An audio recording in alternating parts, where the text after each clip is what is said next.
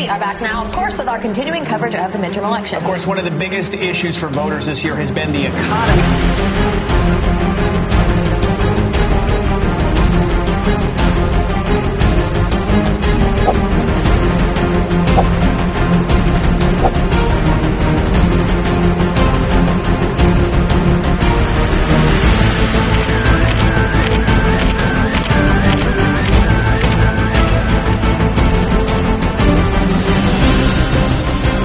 Diablos se pelean, los diablos se pelean azules y rojos, pero mire usted, eh, independientemente que después al final pueda hacer lo mismo o que muchos se den la mano a puerta cerrada y uno no sabe.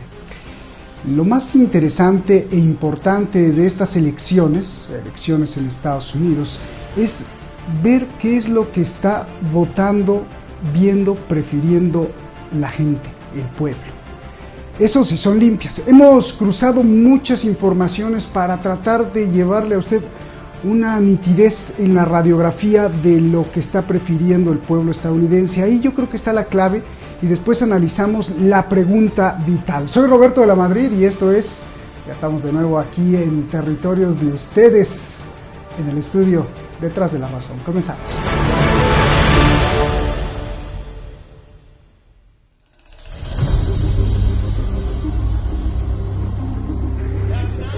Counting is now underway in all US states after today's midterm elections.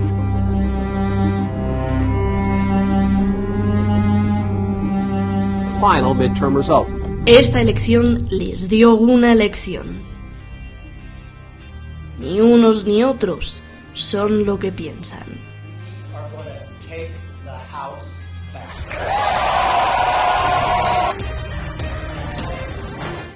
En la Cámara de Representantes comparemos las elecciones.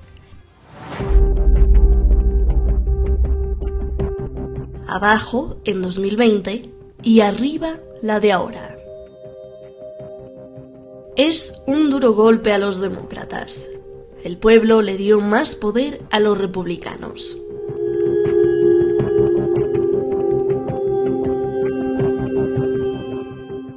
Vamos al Senado. Ahí las cosas están cuasi empatadas.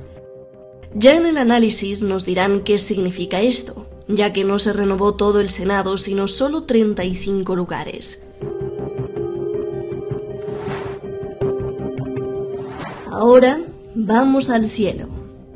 Desde el espacio así se ve Estados Unidos. Todo lo rojo es que la gente prefiere a los republicanos y lo azul a los demócratas. Claro, los demócratas están en las grandes ciudades donde hay más gente. Do you realize our state's doing good because we've been saying no to Stacey Abrams? Are you ready to win this election? Because I'm that warrior for God, and He's preparing me for a moment like this. People have said enough. Today we stand united. It's a movement of patriotic Arizonans who are sick of the crowd. There are too many extreme positions in Washington. Every day I feel better and better. By January, I'll be even better. We're going to secure our border again. We'll put criminals in jail again. Prosecutors will prosecute again. Things will be affordable again. This election is not a referendum, it's a choice. It's great for the country. It's an honor to be here.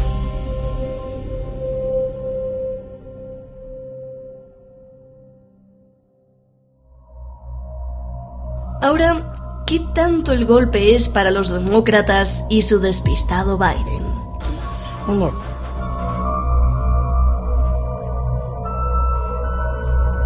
Los datos históricos muestran que las elecciones de medio término, como las de ahora, normalmente castigan al partido en la Casa Blanca.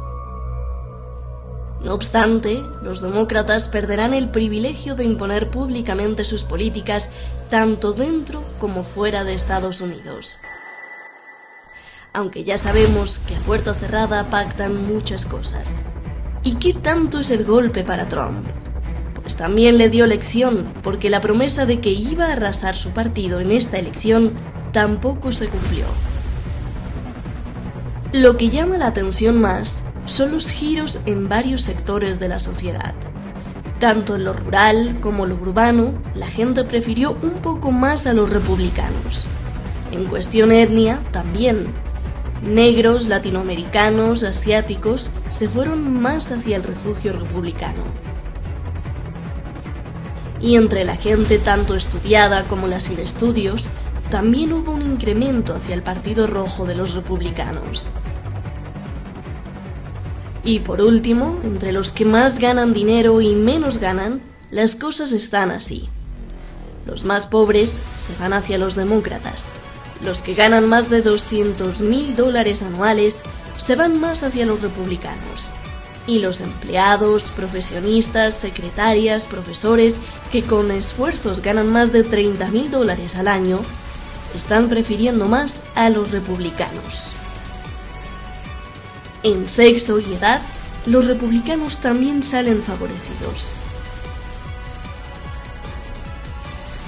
Todo esto, ¿cómo se traduce en el futuro de Estados Unidos y en la afección que pueda tener con el destino del mundo?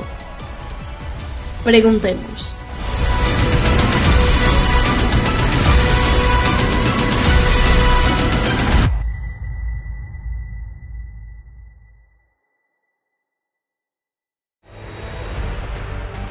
Muchísimas gracias al equipo de Detrás de la Razón, muchísimas gracias a usted, gracias, le agradecemos todas las atenciones que nos dieron, todos los compañeros en España, eh, estuvimos por allá. Quedan todavía unas entrevistas de investigación, no se las pierda porque hablamos sobre la guerra sucia que se vivió en América Latina.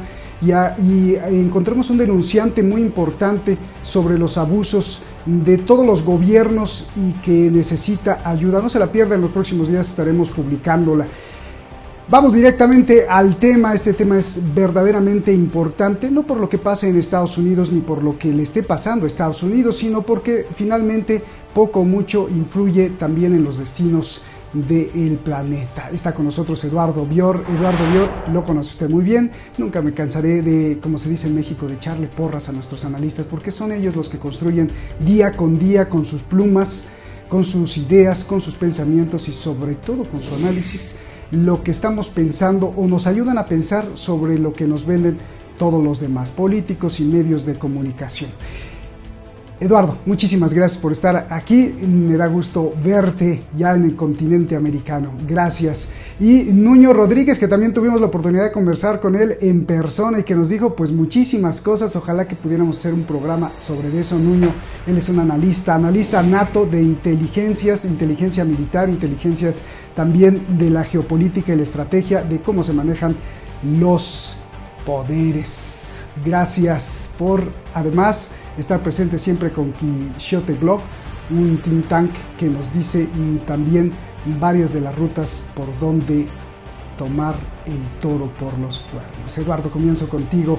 ¿Qué significan las elecciones de Estados Unidos, estas que estamos viendo, que sin duda no son las eh, eh, que marcan al presidente, pero que sí nos pueden señalar algunos rumbos, sobre todo qué significan para los hispanos, para la gente de habla hispana, para el mundo entero, por favor, Eduardo, te escuchamos. Yo creo que hay que comenzar con eh, algo que ustedes decían durante la presentación previa. Eh, los republicanos han ganado, pero no tanto. Los demócratas han perdido, pero no tanto. El, el voto ha confluido hacia un abstracto centro que en Estados Unidos concretamente es el bloque dominante, es decir, la conjunción de, las cúpulas de los aparatos de ambos partidos, junto con todo el aparato que los financia, el aparato de medios, de redes, eh, el aparato de inteligencia, el aparato militar y de seguridad. Eh, ese es el que claramente ha ganado pero en condicional. Ha ganado con la condición de que resuelva los problemas concretos de la población. Lo que la población ha dicho es, ni nos interesa discutir demasiado sobre, eh, sobre los derechos individuales, ni siquiera sobre el derecho al, al aborto, Ni, tampoco nos interesa demasiado discutir, eh, discutir contra la, la, cultura woke, la cultura de la, eh, de, la, de la corrección política. Es decir, eh, señores políticos, dejen las discusiones culturales para otro momento, en este momento resuélvanme el problema de la inflación, de la inseguridad y la crisis migratoria en la frontera. Esos han sido los tres reclamos muy concretos de la inmensa mayoría del electorado norteamericano, sea que haya votado republicano o que haya votado demócrata. En eso no ha habido diferencias. Eh, de aquí quedan, por supuesto, obviamente ya instantáneamente comenzó la carrera electoral para 2024, para la presidencial de 2024, aunque Trump eh, se puede decir que respecto a las expectativas tan altas que, que, difundió es el mayor perdedor, es decir, no porque haya perdido netamente, sino porque no ganó tanto como prometió, eh, el Trump de todas maneras va a insistir en, en entrar en, en, la carrera presidencial, pero hay algunos cambios, hay algunos cambios importantes. Por ejemplo, ha aparecido, es decir, un, una figura en el, en el sur, Ron DeSantis, el gobernador de Florida, es decir, Ron DeSantis, el joven Ron DeSantis, 44 años, que, antes era un pupilo de Trump, se ha independizado, ahora es un chico grande y tiene un poder impresionante, con una influencia, eh, con una influencia que se extiende a los electorados hispano y, y afro. Ese, ese se apunta como el gran vencedor de la elección y, y marcha directamente hacia la, eh, hacia la presidencial, con lo cual el estado de Florida ha dejado de ser aquel estado pendular que siempre fue, que un día votaba, votaba azul y otro día votaba colorado. Hay cambios, eh, eh, hay distintos cambios, sería un poco largo en, enumerarlo. La pregunta es, bueno, eh, ¿qué va a pasar de aquí en adelante en dos o tres cosas? Primero, en la política económica, porque eso, eso va a tener influencia mundial. En eh, las relaciones, en el posicionamiento estratégico de los Estados Unidos, es decir, Estados Unidos va a seguir eh, gastando tanto dinero en, en, meter armas adentro de Ucrania en una guerra que está perdida. Eh, y si no, ¿hasta cuándo va a seguir? Y eh, lo que nos atañe mucho a, América Latina, pero también a África, como yo señalaba en en un texto que publiqué esta semana, es, es una columna, la columna habitual que eh, mía en la agencia estatal de noticias argentina, TELAM. Yo lo que señalaba es la conexión, es el modo en que las corporaciones mineras norteamericanas y canadienses han cerrado el cerco sobre el, los minerales los minerales estratégicos africanos y latinoamericanos. ¿Por qué? Porque estamos en la estamos en la transición hacia la movilidad eléctrica. Y esa es la gran pregunta que también puede motorizar la economía norteamericana y salvar el, el establishment norteamericano ahí te detengo, eh, hasta ahí te detengo, Eduardo. Eh, ahí vamos a, ahí pusimos la, columna para que ustedes la vean. Búsquenla, por favor, que eh, Eduardo escribe siempre con mucha pulcritud, prolijamente y nos hace entender muchas cosas. Eduardo, te agradezco. Regreso contigo. Déjame preguntarle a Nuño por donde tú quieras empezar. La pregunta es, y voy a insistírsela a Eduardo Nuño, es estas elecciones cómo influyen cómo influencian, cómo determinan o cómo condicionan ciertos parámetros del mundo entero. Eh, las relaciones con China, lo de Ucrania, lo que decía Eduardo, las cuestiones con los hispanos, la cuestión con Europa, eh, eh, ¿cómo lo ves tú? Si tú quieres empezar aventando las primeras cartas como lo hizo Eduardo o si quieres ir directo a la cuestión internacional. adelante, Nuño al final todo está enlazado, no es que haya una cuestión internacional y una cuestión doméstica. Ahora sabemos perfectamente que el balance de equilibrios que hay dentro de las dos cámaras va a determinar cuál va a ser, la, por ejemplo, la, la, composición de las comisiones de investigación, va a determinar cuáles van a ser las, las legislaciones que se van a tomar en un otro u otro sentido, tanto en la política doméstica con lo que son las subjetividades como el aborto, como lo que viene siendo en la política energética, en, la política migratoria o en la política macroeconómica económica. Eh, el, el, equilibrio de fuerzas que hay, que es un tanto anómalo, y te digo anómalo porque en, en, al contrario de lo que estaba diciendo el contertulio, yo sí que creo que una parte del electorado sí que se ha movilizado en contra de toda la, la modernidad, de toda la cultura woke, de todo el, el, el ecumenismo eh, eh, globalista, mientras que del el lado demócrata, el votante demócrata no se había movilizado a favor de esos, de, esos elementos. Por lo tanto, no me parece que estas elecciones hayan sido una representación fidedigna de lo que es la, voluntad del pueblo, del pueblo, estadounidense. Sea como fuese, con esta anómala situación en la que los demócratas han conseguido salvar eh, la cara y no perder como se supone que estaban perdiendo, eh, es determinante saber que la proyección que iba a tener el Partido Demócrata de cara a las elecciones del 2024 pues ya no va a ser tan grande como la que, como la que esperaban. Va a ser bastante más, eh, más comedido. No se va a poder eh, proyectar un Donald Trump como presidenciable, triunfador o en viniendo en un caballo blanco, sino que ya va a tener un camino pues bastante, bastante minado en el cual se puede evitar unas cuantas sorpresas. Por ejemplo, no creo que vayan a poder utilizar la investigación del ordenador del hijo de, de, de, de Biden como arma arrojadiza y seguramente los, los, demócratas tampoco pueden estar utilizando el más que supuesto asalto al Capitolio del día 6 de enero del 2020. Van a estar los dos en ese sentido un poco capado de lo que viene siendo un, argument, un argumentativo bélico para ir en contra del contrario. Como comento, la, las comisiones, las legislaciones, pues van a tener que ser todas mucho más moderadas y muy seguramente eh, para conseguir llegar a los objetivos políticos, tanto uno como otro, otro partido van a tener que estar recurriendo a la figura del transfuga. O sea, muy seguramente van a tener que estar intentando sobornar a indecisos de uno u otro partido, mmm, ofreciéndoles prebendas para conseguir llegar a tener una votación mayoritaria. De, de otros, de, otra manera, habría un impasse eh, en, en, las cámaras, en, en, las votaciones de las cámaras, que sería pues, contraproducente tanto para el pueblo americano, tanto para los intereses que puedan llegar a tener las élites de cada uno u otro partido. En, en, en, el sentido práctico, en el sentido local, sí que ha habido mucha gente que ha votado tanto a favor o en contra del aborto. O sea, me sorprende mucho también el, el, el, el uso de la marihuana. Había muchísimos, eh, muchísimos votantes y muchísimos políticos, muchísimos estados, de hecho, que llevaban en su programa el aprobar o el dejar de aprobar el consumo de drogas. O sea, con lo cual que haya gente que, que, va a unas elecciones de lo que se supone que es el país más potente del mundo, simplemente con intención de fumar o dejar de fumar, de, abortar o de dejar de abortar, pues me parece un poco una banalización de lo que es todo el sistema democrático.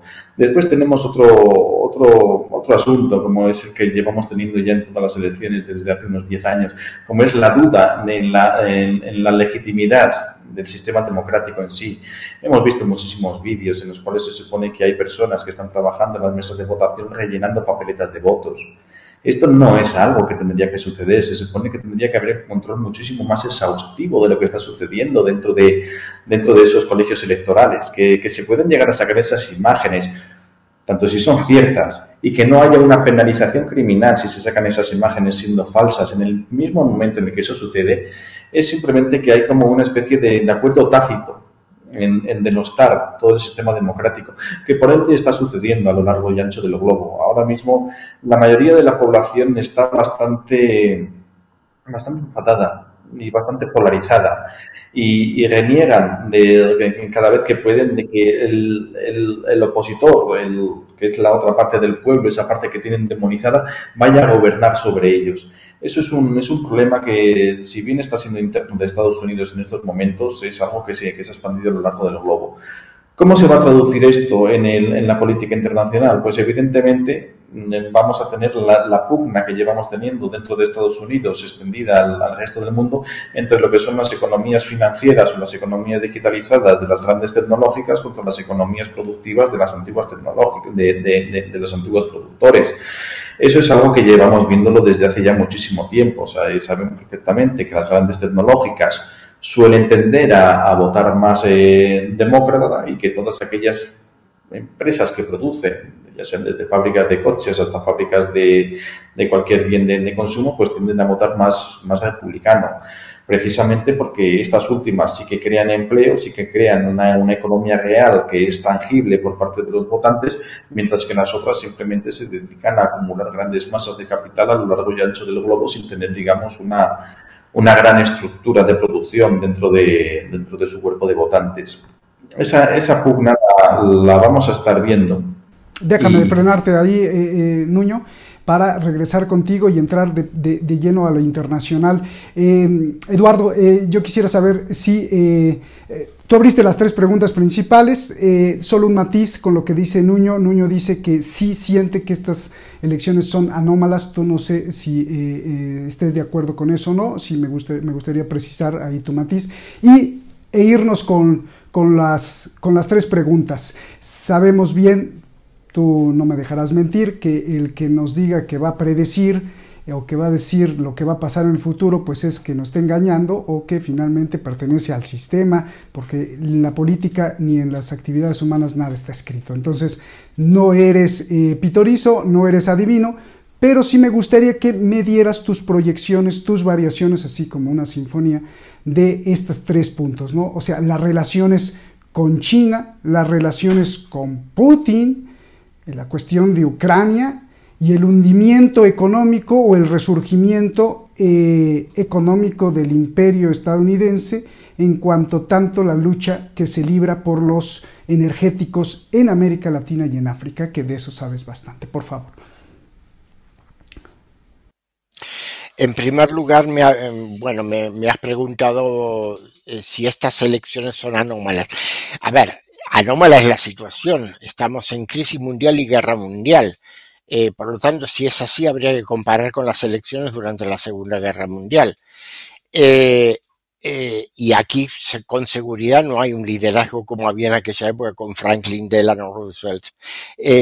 Es decir, es anómalas en el, en el sentido de que la, la, población, primero, Estados Unidos está muy fracturado, está muchos analistas dicen que está al borde de una real guerra civil, que eh, la oposición, las fisuras, las, líneas de fractura culturales son tan importantes que estarían en condiciones de tomar las armas unos contra otros.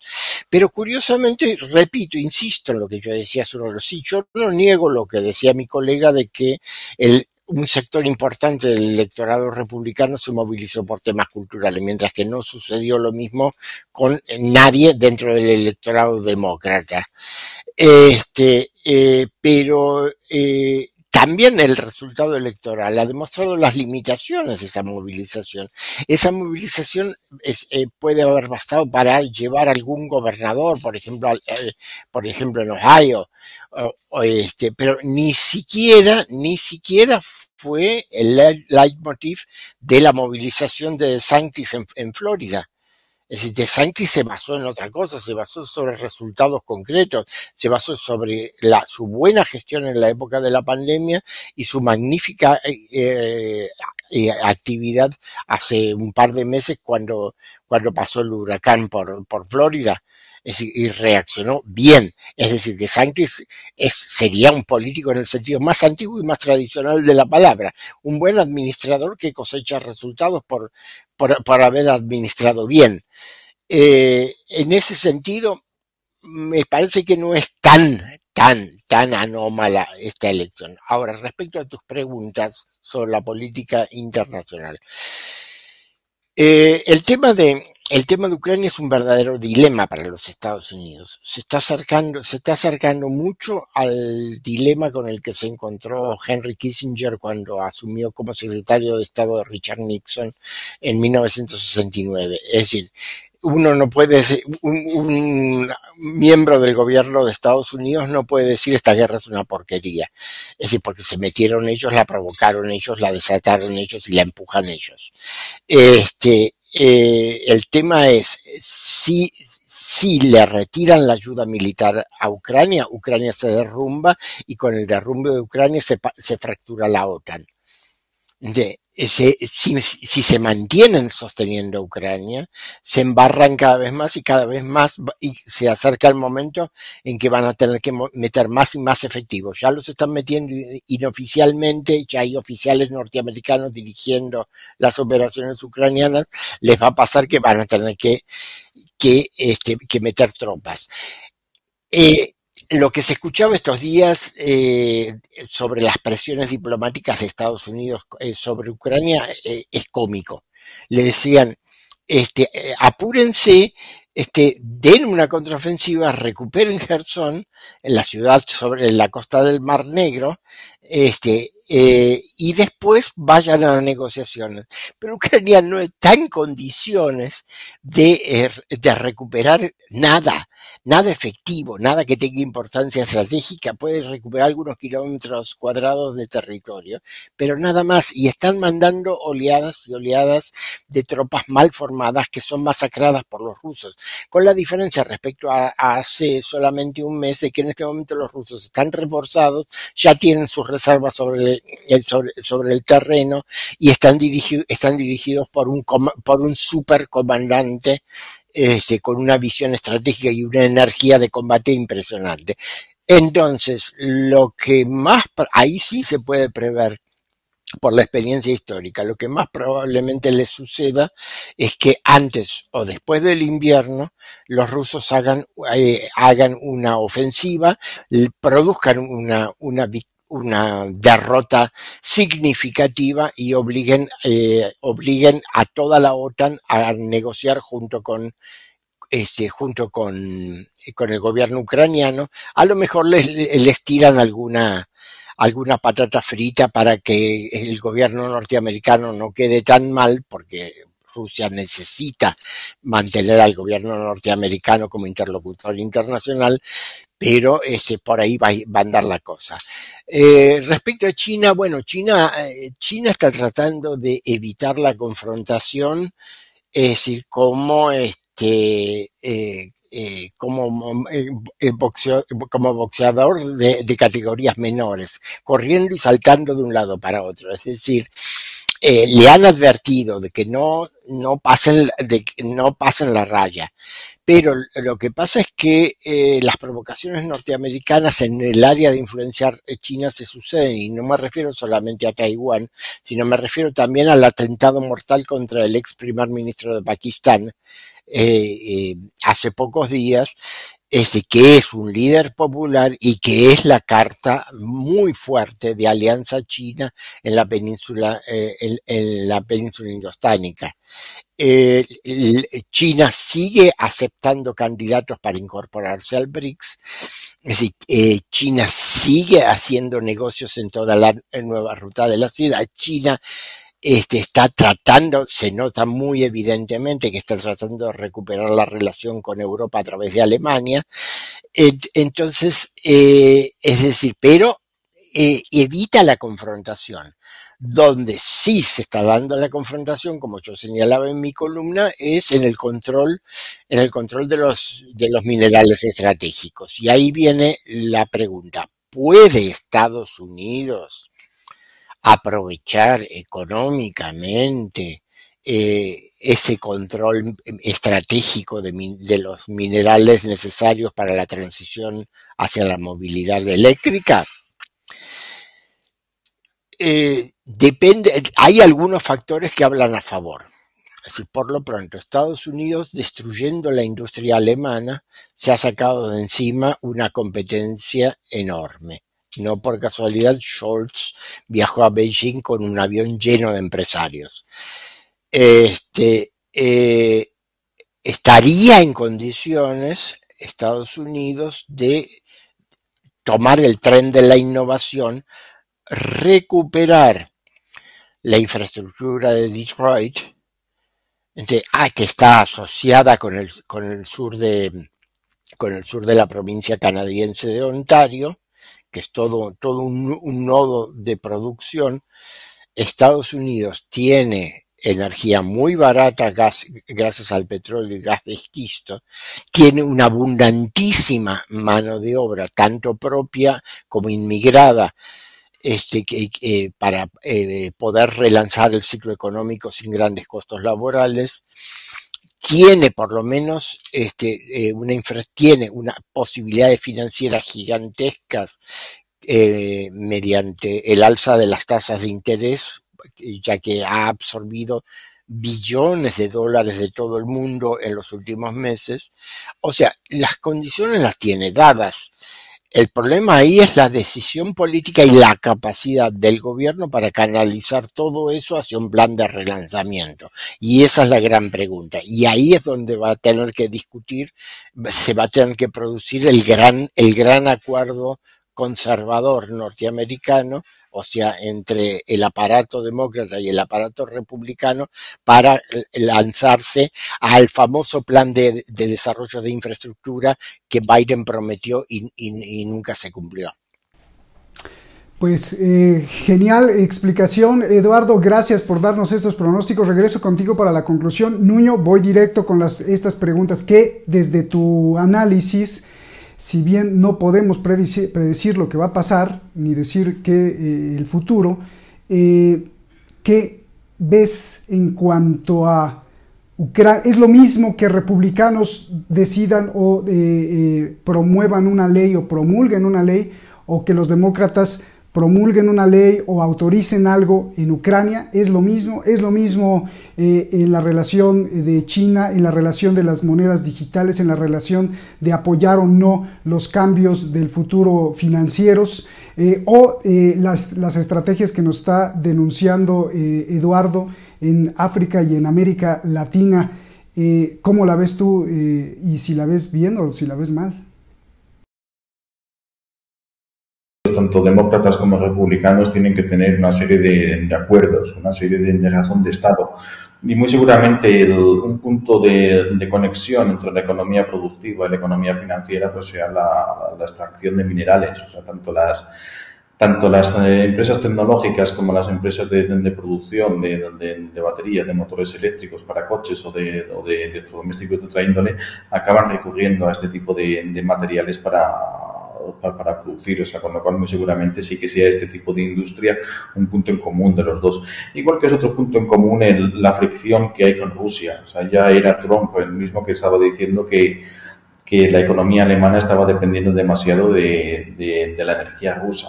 en ese sentido, no creo yo que haya una diferenciación extremadamente grande entre las visiones de lo que mm, tiene que ser las relaciones con Rusia. Y está claro que hay un eje que Estados Unidos le, teme como el demonio, que es el, eje de Pekín, Moscú y, Berlín. Y ese eje lo han intentado tirar por todos los modos. Y de hecho lo han conseguido tirar. Las políticas de la Unión Europea, que han sido en detrimento de todas las políticas nacionales, han conseguido tumbar las economías de todos los países. ¿Qué es lo que han conseguido con esto también? Pues han conseguido que lo que venía siendo el brazo armado de Estados Unidos, la OTAN, eh, en la parte de sus aliados europeos ya no vayan a tener financiación para subir, para incrementar el gasto militar.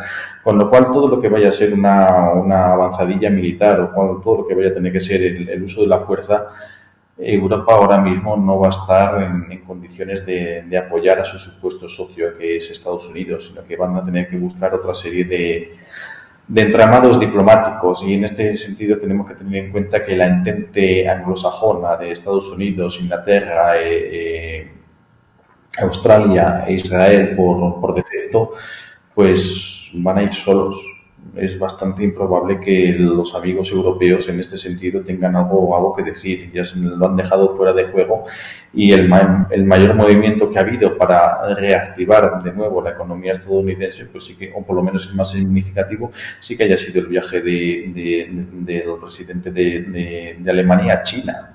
Eh, tenemos que tener en cuenta que si bien la Unión Europea está empujando para un lado, que sí que está muy alineada con las políticas del Partido Demócrata, los, Estados-nación que componen la Unión Europea, que tienen todavía un, pequeño atisbo de voz, pues están empujando hacia el otro lado.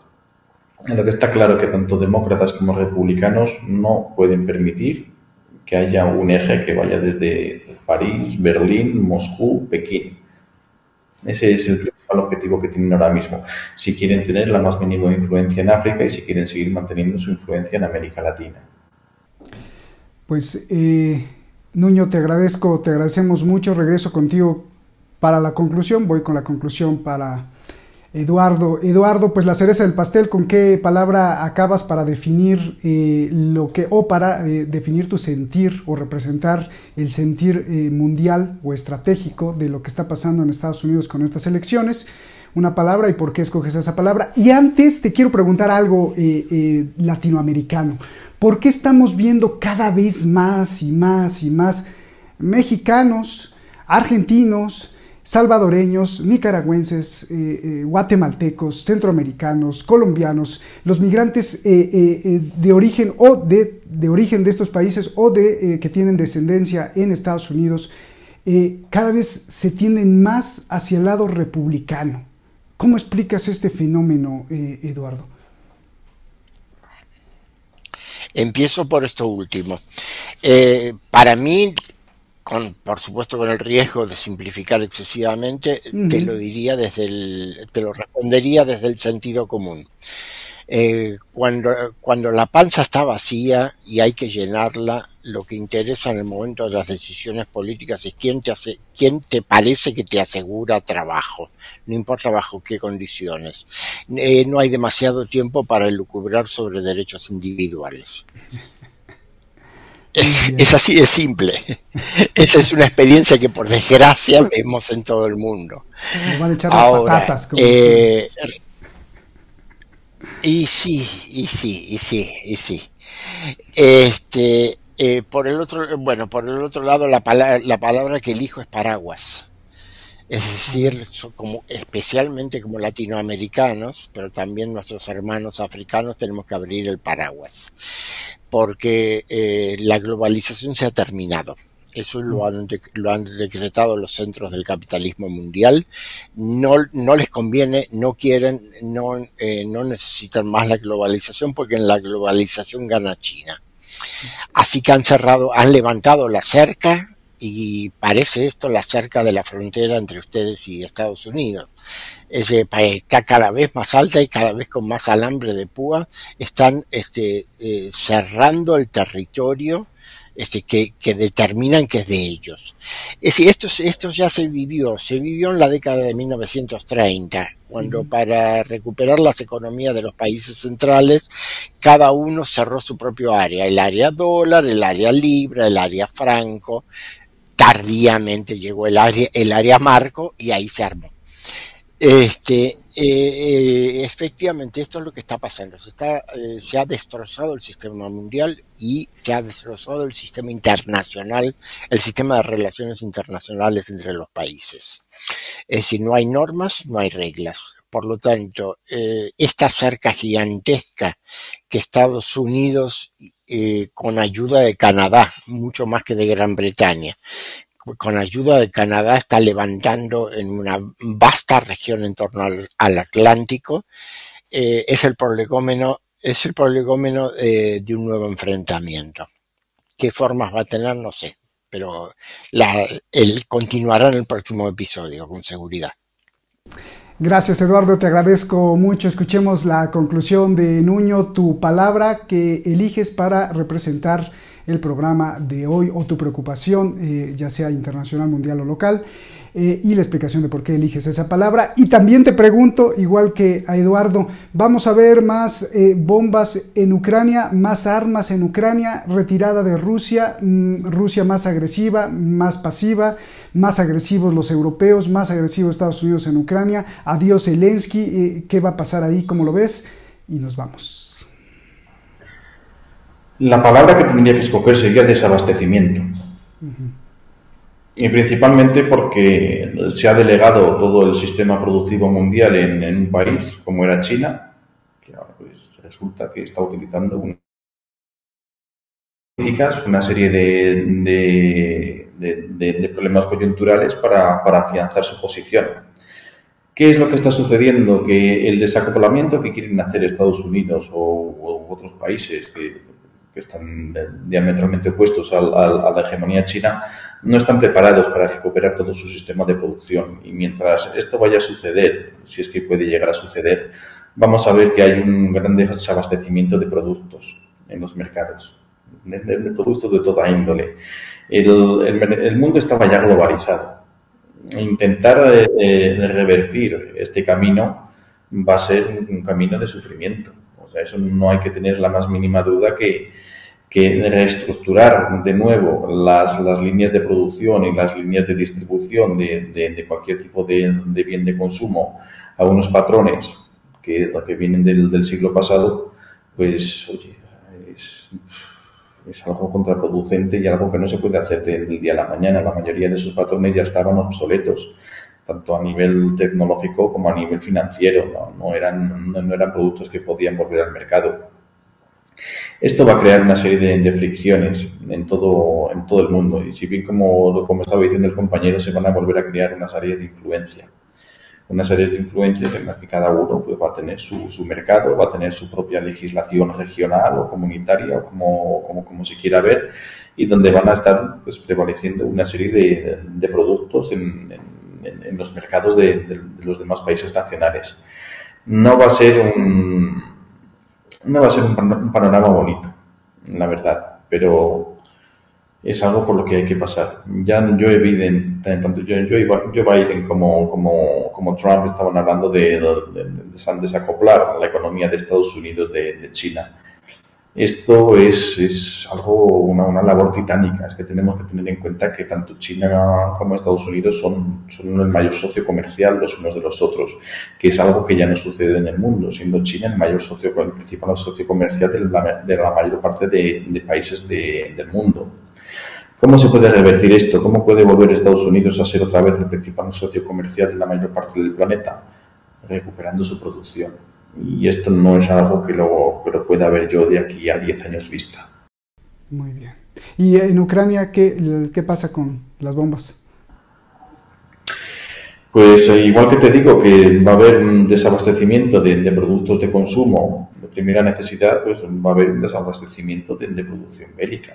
No, no, no, queramos ser infantiles a día de hoy. Sabemos perfectamente que las fábricas de municiones de toda Europa del Este están, están trabajando a marchas forzadas y que hay, hay desabastecimiento de, municiones. Ahora mismo casi era difícil encontrar municiones para las instrucciones de los ejércitos nacionales debido al, a, la, compra compulsiva de, municiones que estaban haciendo para, para, para prolongar esta guerra. Eh, saben perfectamente que la, la, alta tecnología militar estadounidense necesita productos chinos, o sea, necesita de ensamblajes chinos para, para producirse. Lo mismo pasa con la, con, con la producción china tendrá que haber un desabastecimiento de armas antes o después. Por lo menos eso es lo que quiero pensar de una manera optimista. Pues muchas gracias, Nuño. Te agradecemos mucho. Leía unos comentarios por ahí que luego, eh, que si el estudio es azul porque somos demócratas. No, no somos demócratas. El estudio es azul porque es azul. No somos ni verdes, ni azules, ni rojos, ni republicanos, ni defendemos a nadie absolutamente. Lo único que defendemos es que la gente hable y se exprese. Y en la expresión pues por favor, yo les suplico, sigan las columnas de Eduardo Bior, por favor, y también, pues, eh, Quixote Globe, todo lo que publica Nuño en ese think tank, es muy importante que usted lo esté leyendo, repasando y escuchando las diferentes voces. Gracias, Nuño, un abrazo, hermano. Eduardo, un abrazo, hermano ya nos echaremos un alfajor, ya fuimos con Uño, a ver si nos vemos el próximo año por allá por Argentina. Gracias a los dos y no se les olvide las palabras clave del día de hoy, paraguas. Saque su paraguas y desabastecimiento. Prepárese también para el desabastecimiento. Vamos a tratar de llamar a Iván Uranga que nos enseñe a plantar cositas. Ya, es, ya es hora de plantar tomates o plantar jitomates o plantar eh, maíz en, en, sus parcelas o parcelas comunitarias si viven en apartamentos arriba en la azotea, porque creo que eso es importante. Es importante no solo para la alimentación o las cadenas de producción, sino también para tener un acercamiento más con la comunidad. No olvidar que somos seres sociales y que de eso depende también nuestra estabilidad. Nos vemos. Eduardo Nuño, gracias y gracias a usted.